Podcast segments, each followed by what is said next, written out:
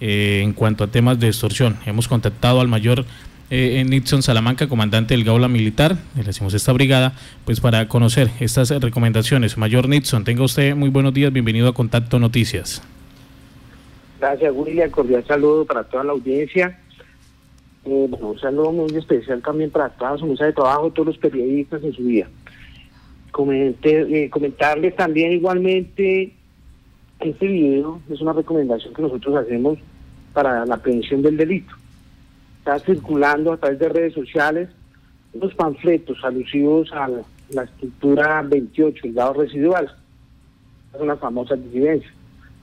Eh, donde intimidan gente, donde realizan una serie de unas citas al departamento de Arauca para tratar unos temas, pero que finalmente van a, a, a realizar unas exigencias económicas a la, a la población civil. Entonces, el llamado, el llamado acá a la población civil es que evitar este tipo de extorsión, evitar a, cumplir este tipo de citas, y quiero también comentarles que el Gaula de la Policía y el Gaula Militar estamos trabajando de manera articulada y conjunta, coordinada, para evitar este delito. Es un compromiso entre las dos instituciones y que estamos dando todo de nosotros para que el pueblo de Casanare no sea extorsionado. Sí, señor. Eh, hay, una, hay un hecho que también llama la atención y que por eso hay temor en empresarios, transportadores, especialmente comerciantes. Tiene que ver con un supuesto paro nacional a partir del 14 hasta el 17 de febrero. Eh, paro armado, hay que aclarar ahí por eh, este, eh, esta, este grupo al margen de la ley. ¿De eso ustedes tienen información? Bueno, decirle a la comunidad que esto es una intimidación, ¿no? Sí. Esto es una intimidación, nos van a tratar de intimidar, igual como les estaba comentando con los panfletos. No podemos seguir el juego a estos bandidos. No podemos caer en su trampa de que ellos tienen lo mismo. Quiero decirles que las fuerzas militares, la decimosexta brigada, la decimoctava brigada en Arauca. Estamos trabajando conjuntamente para evitar que la población civil sea intimidada. Estamos dando todo de nosotros para que la población civil no pierda la movilidad en ningún momento. ¿Cuáles son esas recomendaciones entonces en mayor? Dice usted no acudan, pero pues eh, eh, al ser presas del temor, normalmente termina uno haciéndolo. Bueno, importante es aquí que se llaman las recomendaciones tenemos las dos líneas habilitadas, la 147, que es de nuestro la policía, perdón, de nuestro la militar, y tenemos la 165, de de la policía. En estas dos líneas estamos atendiendo a las personas las 24 horas, estamos dándole las recomendaciones, igualmente qué debe hacer. Nos estamos desplazando como funcionarios a donde la, donde la población civil nos requiera. Vamos a recepcionarle las denuncias allá eso para ganar la confianza. Necesitamos ganar la confianza y perderle el temor. No tener el temor ante estas intimidaciones. Sí. Estas intimidaciones se vienen haciendo en forma similar con un video que circula eh, por las diferentes redes en que la persona que gesticula allí pues no se le ve la boca por una, una pañoleta y allí pues colocan las diferentes voces eh, con nombres y datos personales de, de quienes ellos buscan o de ellos quieren extorsionar. Hay ese video y aparte de otro, hay un video donde sale un supuesto cabecilla del 2028 de la FARC, del dado residual, donde hace uso de las armas. Este, este cabecilla por inteligencia lo tenemos ubicado del otro lado del país, del otro lado de la frontera. Entonces es evitar eso un video, un panfleto nos intimida. Entonces, importante aquí es que la población civil, cuando reciba esto, sepa qué hacer y a quién acudir.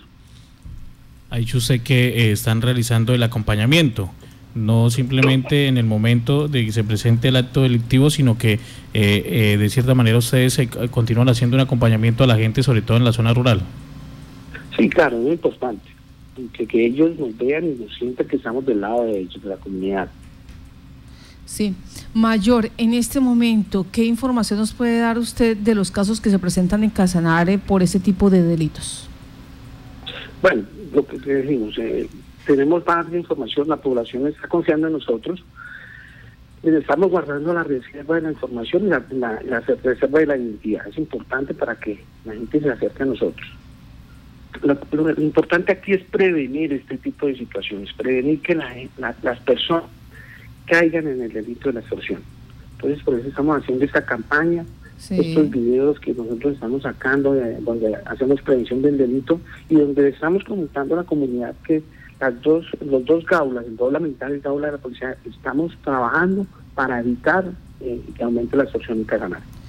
Eh, ¿Cuántas personas han sido detenidas en el departamento por estos hechos? Bueno, estamos en unos procesos de judicialización. A la fecha de hoy llevamos cinco capturas eh, por el delito de extorsión. El año pasado tuvimos unos casos importantes de extorsión. Eh, más que todo delitos que atentan contra la, libertad personal. Tenemos un total de 153 capturas como gaula militar. Estamos, continuamos con unos buenos procesos. Nosotros somos efectivos siempre y cuando la población acuda con nosotros. ¿Por qué? Porque se crea una confianza, se crean unos procesos de judicialización contra estas personas que están realizando la extorsión.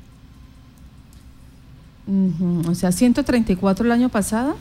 ¿En el 2018? 154 casos de capturas donde hubo afectaciones a estructuras que se dedican a, la, a, este delito de la extorsión.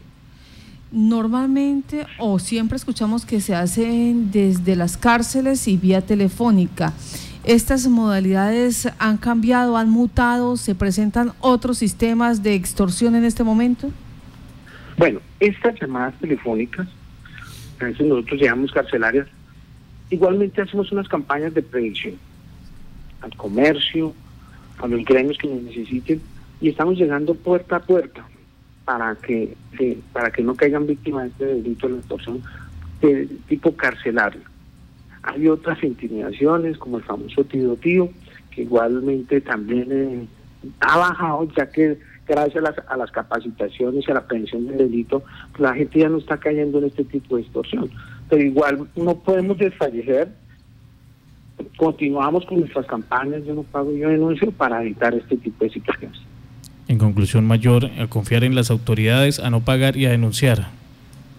Es lo importante, es lo importante. Lo que digo es que estamos trabajando, unimos las fortalezas y las capacidades de los dos gaulas, convertidos en uno solo para atacar este delito, para que la, la población sí se sienta confiada. Entonces es importante darles a conocer esto y darles eh, eh, a conocer que tenemos nuestras líneas habilitadas las 24 horas. Mayor. La 147 y la 165. Dos líneas para que se acerque la población siga a nosotros. Sí, señor. Mayor, eh, la procedencia de estos panfletos que vienen rodando los diferentes municipios, ¿se ha podido establecer? Bueno, no, lo que le decía, estos panfletos vienen a través de las vías celular panfletos digitales que vienen a nombre propio. Bueno. Pues Mayor, muchas gracias por eh, dar esos lineamientos para que la eh, comunidad tenga eh, el acceso a ustedes y de paso claridad en la información de estas situaciones extorsivas. Que tenga buen día. Gracias a ustedes, cordial saludo y feliz día para todos sus oyentes.